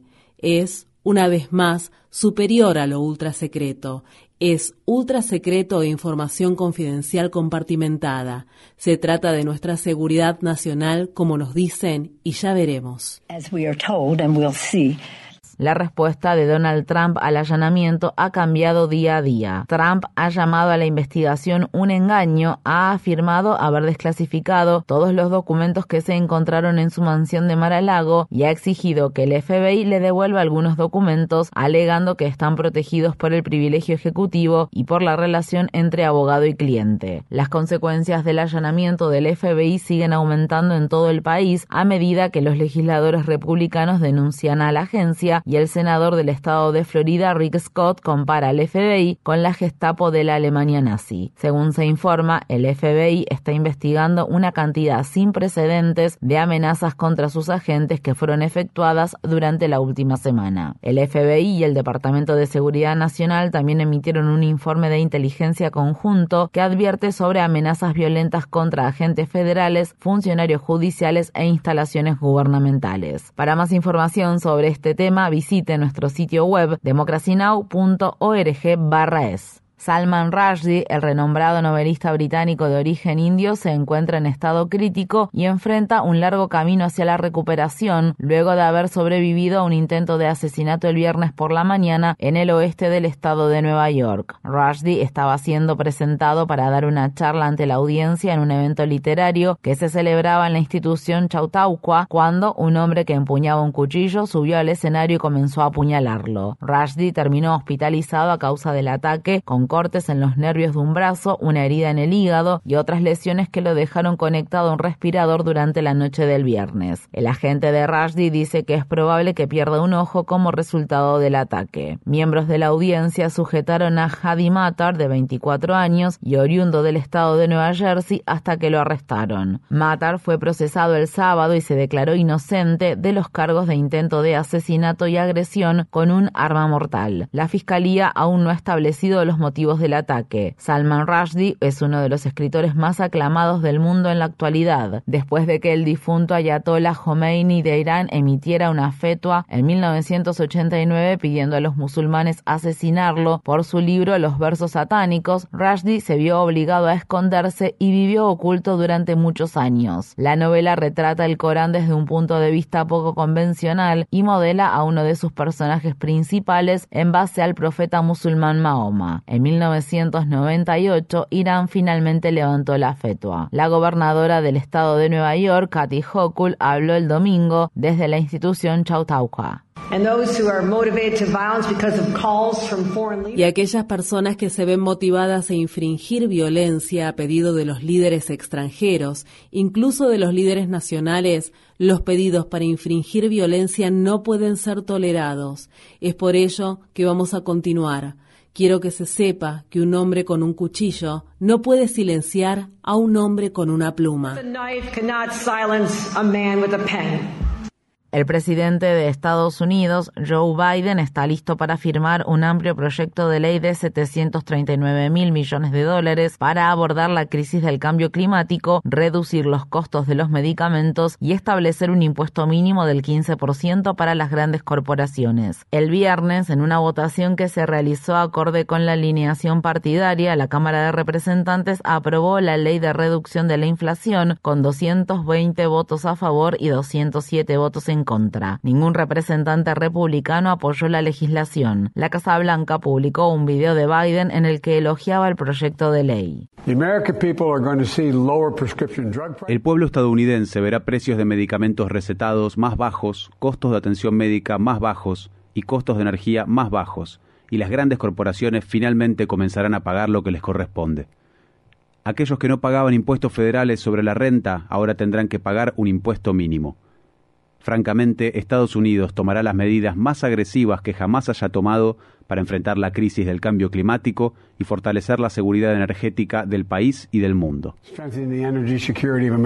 A pesar de los grandes elogios de Biden, muchas organizaciones contra el cambio climático critican el paquete de medidas debido a que incluye una importante ayuda financiera para la industria de los combustibles fósiles que se agregó para ganar el apoyo del senador demócrata conservador de Virginia Occidental, Joe Manchin, que es la persona que más donaciones de la industria de los combustibles fósiles recibe en el Congreso. La organización ambiental Centro para la Diversidad Biológica describió el proyecto de ley como un pacto climático suicida. En Estados Unidos, la Corte Suprema del Estado de Idaho aprobó una ley que prohíbe prácticamente todas las formas de aborto. El viernes, los jueces de la Corte Suprema Estatal rechazaron las demandas presentadas por proveedores de servicios de aborto que buscaban evitar que la llamada Ley de Activación de Idaho, que prohíbe el aborto, entrara en vigor a finales de este mes. La nueva ley penaliza los abortos que se realicen con solo seis semanas de embarazo y convierte en delito grave realizar un aborto, con excepciones limitadas en casos de violación, incesto o emergencia médica. La prohibición del aborto en Idaho aún enfrenta un desafío legal en un tribunal federal por la demanda que el Departamento de Justicia presentó contra el Estado. En Estados Unidos, el secretario de Estado de Kansas aprobó el recuento manual de los votos que se emitieron el 2 de agosto, cuando los votantes rechazaron por abrumadora mayoría un referéndum que habría eliminado los derechos reproductivos de la Constitución de Kansas. El recuento fue solicitado por un ciudadano privado que ha difundido teorías conspirativas sin fundamento sobre las elecciones presidenciales de 2020 y su coste será financiado por activistas contra el aborto. Es poco probable que el recuento cambie el resultado de las elecciones en las que los habitantes del estado de Kansas ratificaron el derecho al aborto con un margen de 165 mil votos. China advierte que Estados Unidos está jugando con fuego en relación a Taiwán después de que otra delegación del Congreso estadounidense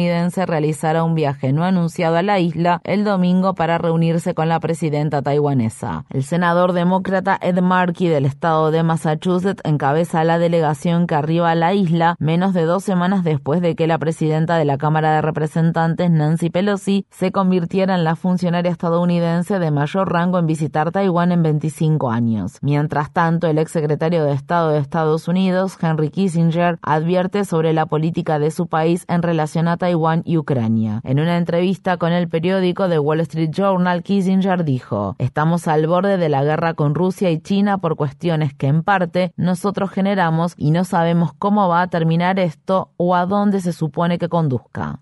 En Afganistán, miembros del movimiento talibán dispararon tiros de advertencia al aire y usaron las culatas de sus rifles el sábado para golpear a las mujeres que protestaban frente a la sede del Ministerio de Educación de Afganistán en la ciudad de Kabul. Las mujeres habían estado gritando pan, trabajo y libertad. Las manifestantes exigían a los talibanes terminar con la prohibición que establece que las niñas no pueden asistir a clases después del sexto grado, así como con la prohibición que determina que las mujeres no no pueden ocupar la mayoría de los cargos en el gobierno ni viajar solas. La red le informa. Bueno, señores, enganchamos los guantes. Regresamos mañana miércoles a la hora acostumbrada cuando nuevamente a través de Cumbre de Éxitos 1530 de X61 de Radio Grito y de Red 93, que son las emisoras que forman parte de la red informativa, le vamos a llevar a ustedes resumen de noticias de mayor credibilidad en el país. Hasta entonces, que la pasen bien.